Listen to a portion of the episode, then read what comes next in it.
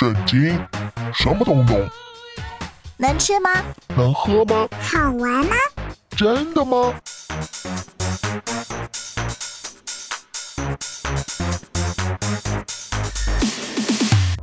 圣经鸡尾酒。干杯！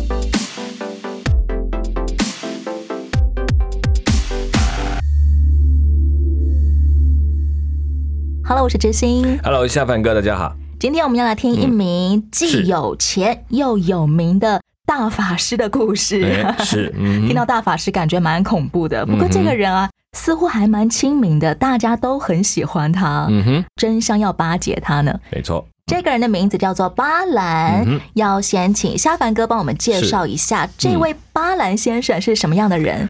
巴兰其实可以像当时的一个像，就像你刚刚用大法师哈，或是通灵人士，他们能够跟很多神明对话。当时很多人拿去，就像去求神拜佛，他碰到问题了、难题，我要请你告诉我，我可以怎么办？他就对他所崇拜的神明去询问，然后给他答案。也可以说，巴兰的嗯专业，他的职业就是靠庙通灵来收钱的，对你说这样的庙工啦、鸡童啦，或者是灵媒，类似像这种工作，甚至也包括我们现在东方人习惯的所谓观落阴楼，有帮你有有通你的祖先。对对，就是他们有好像有这个特别的法术，他可以去做这些跟阴间沟通的事情。哇，当时候显然是大明星哎，人嗯人都有这样的需求。一堆问题想问嘛，总要有个人他就可以解答，那他就变成可以趁机收益了。今天我们要来听见的故事，就是这位大法师有名到什么程度呢？连君王都要百般客气，再三的来拜托他，用重金礼聘他。一般人可能想到大法师怎么样能够赚钱，通常都是敛财嘛，神棍。嗯可是巴兰却是一个能够准确听见耶和华上帝说话的灵媒啊、通灵法师好现在你可以把他。叫国师，你说他国王去找他，就把他当国师好了，更伟大一点。的确地位非常的崇高，嗯看古是装剧就知道了。非常奇特的一个角色。我们来听听今天的故事。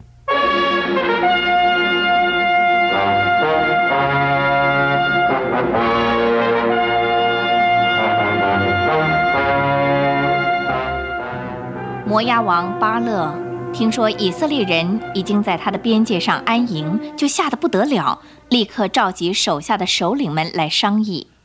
启奏大王，如果以色列人已打败了西红和恶，那我们也没办法单独阻挡他们。为今之计，只有设法联合别国，如米甸人之类，一同来抵抗。即使联盟，恐怕也难保得胜啊！我看，差人去召巴兰，啊大王，您召巴兰做什么？赵巴兰就是住在米索波大米，伟大的算命预言家巴兰。我马上差我们的使臣去，当然要带去上好的礼物，请他来施法术、念咒语，咒诅以色列人。大王有道理，我们必须靠这种超自然的帮助才行。这太好了。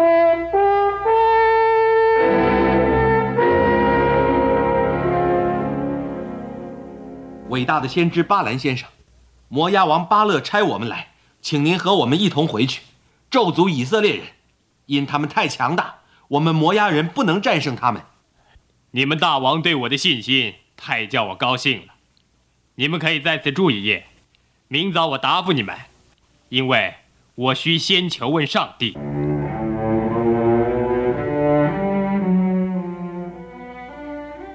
那夜，上帝在梦中对巴兰说你不可跟他们去，不可咒诅以色列人，因他们是蒙福之民。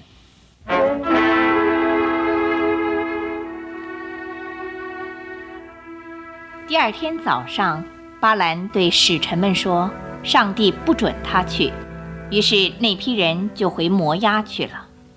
报告大王，巴兰不肯跟我们来。嗯恐怕我们的礼品不够吧？再带更多的金子和应许他会有更大的荣华富贵，那他就会来了。因为有钱能使鬼推磨，重赏之下必有勇夫啊！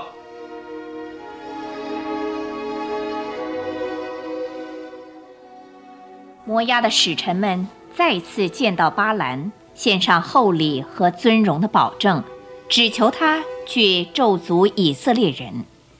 即使巴勒用金银装满他的王宫，全送给我，若没有耶和华我上帝的吩咐，大小事我什么都不能做。你们在此再住一晚，我好求问上帝，看有什么别的指示。明早我告诉你们。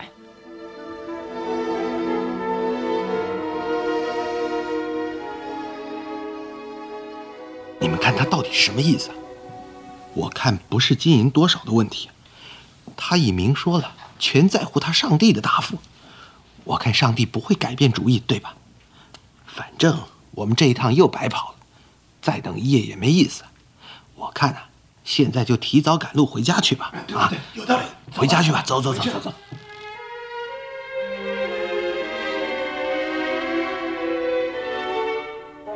当夜，上帝对巴兰说：“如果明天早上他们来叫你，你就起来同他们去，但是切要遵行我对你说的话。”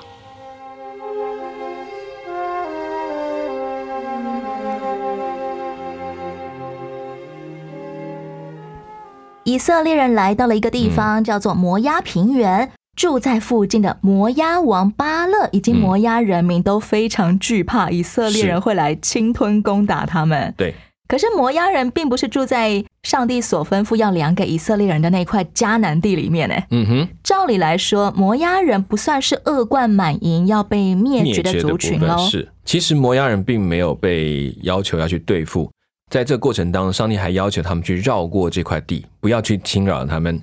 对摩押来讲，他们为什么会主动要去对以色列有一些动作？很简单，是因为前面对这个民族有点怕，真的怕到了一个程度。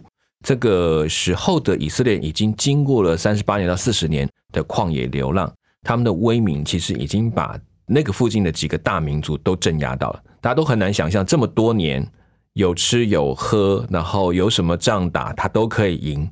对他们来讲，就是一个很可怕的民族，太多的人。我们先来聊一下摩押人的祖先是什么样的来头好了。嗯，这是罗德他的跟他的女儿所生的，所以摩押就是从爸爸出生的那个意思，那个字，就是说这是从父亲而来的。在古代的的伦理里面，那时候还没有谈到这么多关于所谓这种乱伦的事情，其实要到《生命记》里面才特别的提到很多不可以不可以的模式。那其实也是为了人的种族的发展。那所以当时的摩耶那个罗德生他们生下了他他跟他的女儿生下孩子之后，就成了另外两个种族，其中有一个就是摩押，所以他跟以色列可以说有一点亲戚关系，非常远房的亲戚，非常远房。但是上帝说这个不要，因为他们的兄弟。以色列人是亚伯拉罕的后代，而摩押人则是亚伯拉罕的侄儿罗德的后代。同时，他们也让了另外一个民族叫以东，以东就是以扫。以扫的后代的子孙成立，所以其实这两个国家上都不准他们去跟他们互打，但绕过去就好。的确，在圣经《生命记》里面就已经记载过，上帝明确的吩咐摩西说：“不可扰害摩押人，不可与他们征战，他们的地我不赐给你为业，因为我已经将雅尔赐给罗德的子孙为业。”没错，上帝也把摩押人放在他的心上。对。包括这些我们看来是庶出，就是不是那个被选定的那个人，其他的孩子，他上帝都在照顾。后来的以实玛利的后代都也是成为大族，就是后来的阿拉伯。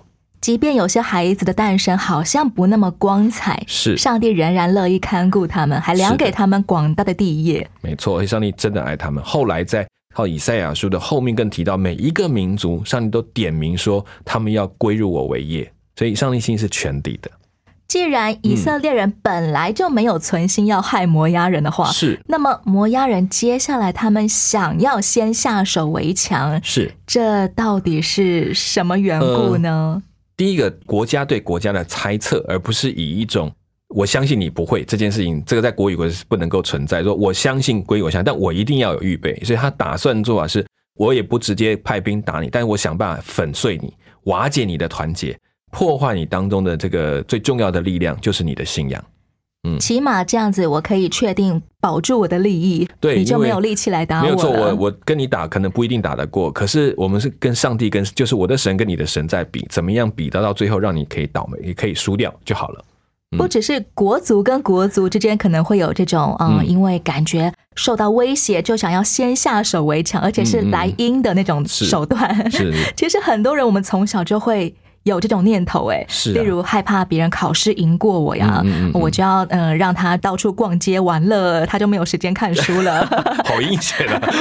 或者是什么害怕别人运动比赛是可能会赢过我，我就偷偷的使出不好的招数绊倒他，对对不让裁判发现所啊。以所以说先下手为强是因为害怕，是怕说万一等到他后来起来我赢不过，我就趁还可以的时候做一点行动，这样子。这种人性当中的黑暗面，嗯真的很容易会被生活琐事忽然间就激发出来对，被那个情。绪抓住，好像就不做不行的感觉。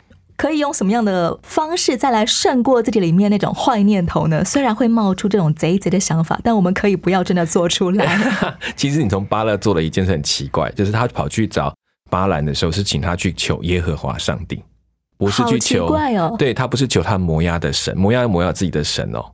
所以在这件事情，我觉得一开始他们已经输了，就是说他已经承认了，我跟你们俩一定输，但我有个办法，请你们的上帝打你们就可以了。嗯，所以，其实对他们来讲，这个哪一个神大，在这里面已经慢慢出现了一个不同的看法，所以他在做这件事情。所以反过来讲，我们为什么可以有安全感？所以我相信我的上帝真的够大，才能在这种环境，我不用那种不好的手段、不对的做法，因为我相信我的神是可以依靠的。你就不会说一定要把人家扯一个后腿，你还可以真心欣赏人家的好。这样说来，巴勒王的计谋其实还蛮奸巧的。对，没错，对毕竟他不是要明着来攻打你，而是我要让你从内部瓦解。对，没错。嗯哇，巴兰这个专门通灵的人该怎么应对？要先来听一首歌，由生命和林良堂所演唱的《主掌管我》。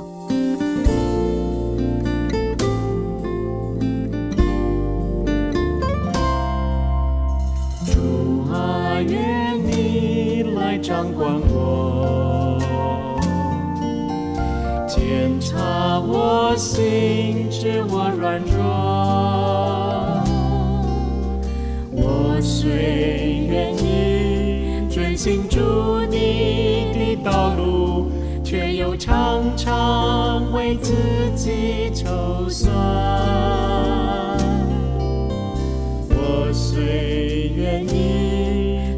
圣洁的器皿，却又不是被追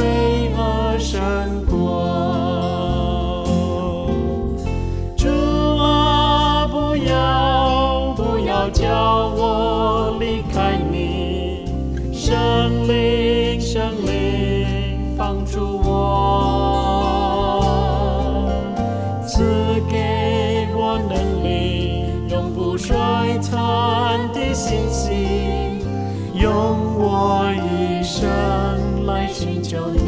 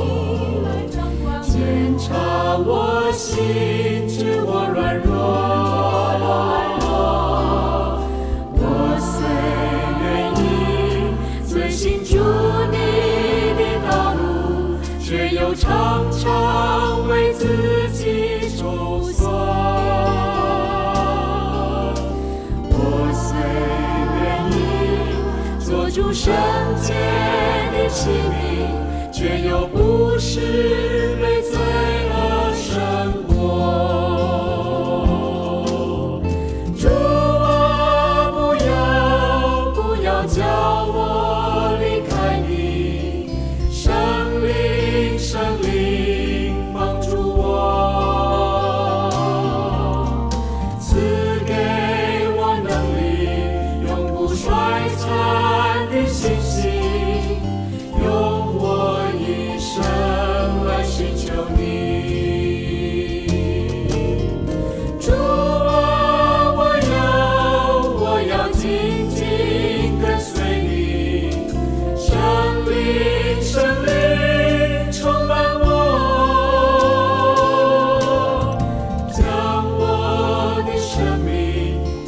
思意念，完全焚烧在祭坛前。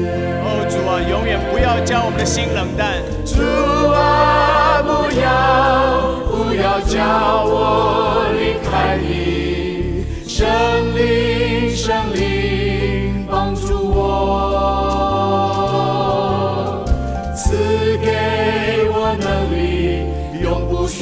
衰残的信心，用我一生来寻求你。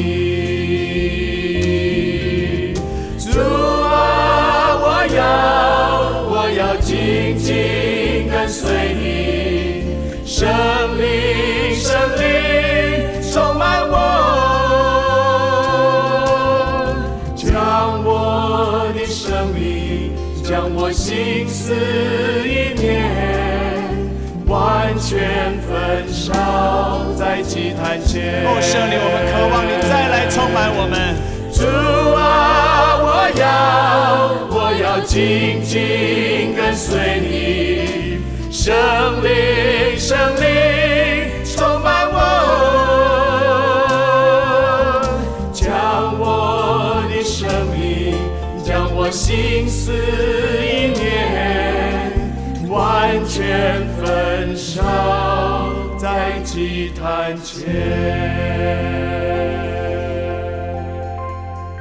听到的歌曲叫做《主掌管我》，这位通灵大法师巴兰，哎，摩押王巴勒来请托他，是。竟然是想要巴兰来下咒、嗯。诅咒几百万的以色列人。是，这在每一个战争当中都有，只是说每一个人正常来求，都是求他自己的主神，比如说摩押的神，或者是非利士人求他们的大滚之类的东西，就是我去拜我的神，说我们在打仗之前先来祭拜，说你来帮助我们打赢这场仗。那这场这个比较特别，是说他发现以色列人崇拜了上帝，他就去找一个知道这个神的一个术士或者是一个国师来帮他去反过来让这个神站在他这边，而不去站在以色列人这边。很像我们看中国古装剧都有所谓的那种宫廷草人扎针啊，对对就可以真的呃害死某一个人。而且他们相信他们在打仗的过程当中是上面的神明在打仗，所以嗯我他们打输不是他们打输，是上面的神明打输，所以我们打输了。以现代圣经来看，似乎也蛮准确的。嗯，对，这个其实就一直流传到，所以他们每次打还要抬神像，要干嘛，其实都都都有原因的，人世间在交战的时候，属灵界也在交战。没有错。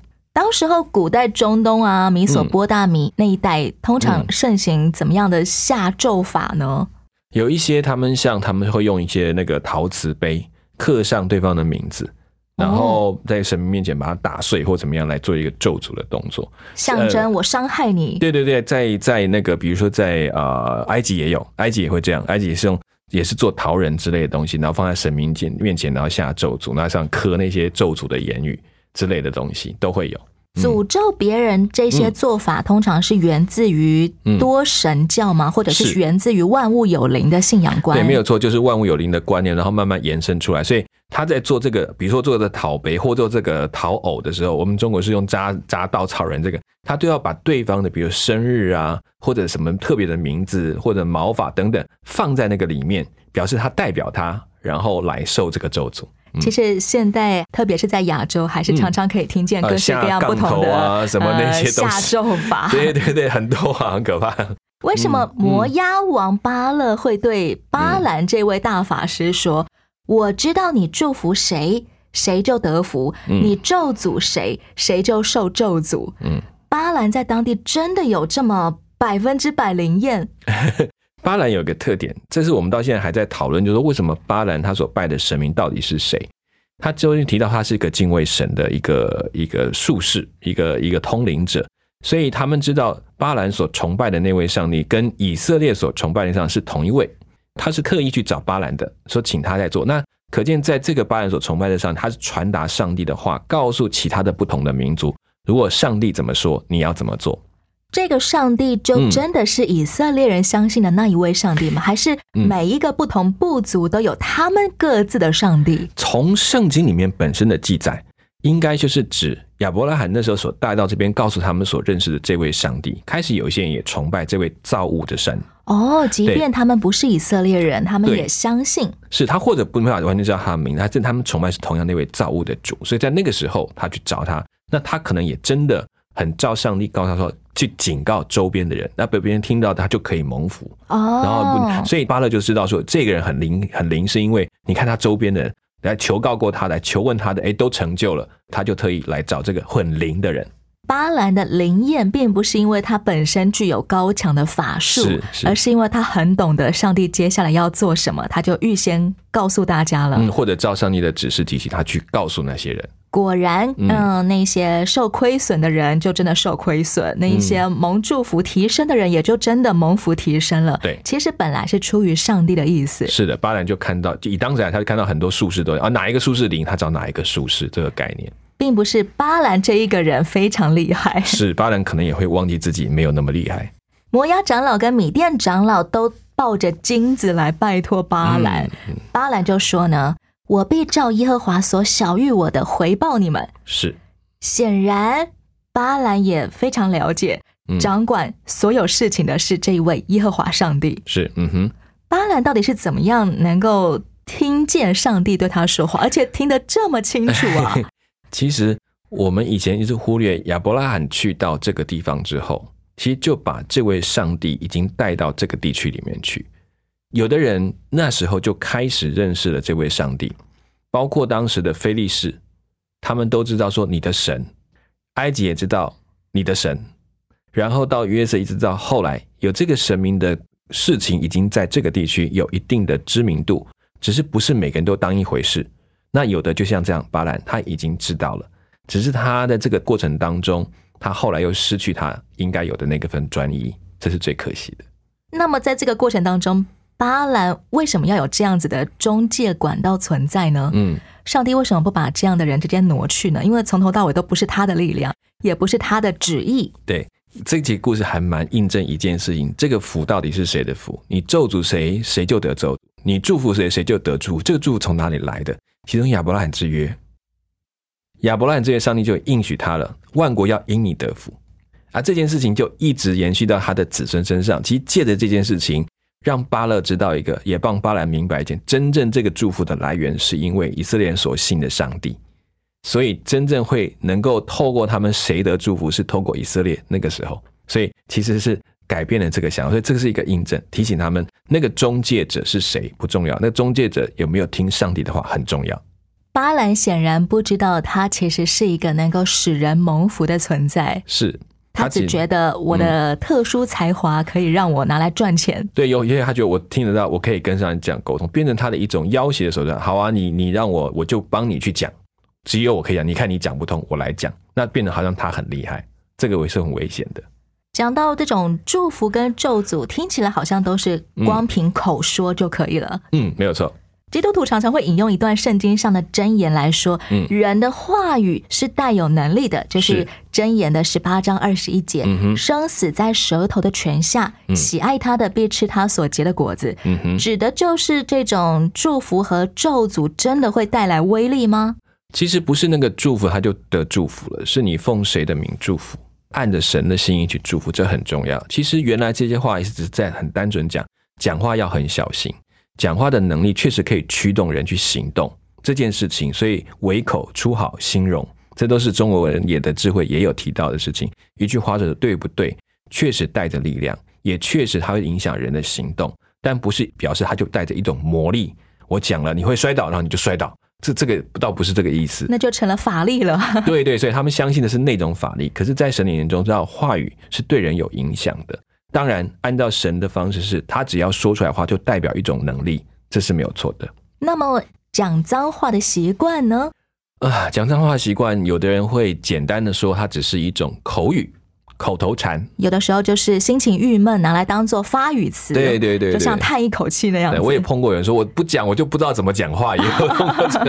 对就像叹一口气那样子。对我就也就笑一笑过去。不过，如果你明白能不用尽量不用，基本上这些话毕竟是不好听，而且是对人有伤害，是是是轻蔑的。所以有时候不自觉会透露在你的态度上。那这个还是能够改就改。真正的关键是你的心里面是否对人存着一种轻慢的态度，对，这个而很小心说话。对，那么没错。如果有这样的态度的话，即便你讲出来的是文绉绉、文雅的言语，哦那其实仍然是带有杀伤力的。因为里面满了就出来了，要小心这个气。所以不单单是我们要提防我们的口，也要特别记住，上帝使我们生在这个世上是要成为别人众多人的祝福的。是的，嗯哼不要总是想着我想要得着一个诅咒别人的能力。对对对，上帝把我们的口成为一个祝福的泉源。节目的最后，让我们来听一首歌，由大卫·帐幕的荣耀所演唱的《聆听你声音》。我想不单单是聆听上帝声音，我们更要聆听的是上帝的心意为何。嗯嗯，没有错，有耳可听的就应当听。我是真心，我是小凡哥下一回空中再会了，，OK，拜拜，拜拜。在你头在里，匍匐敬拜，享受在你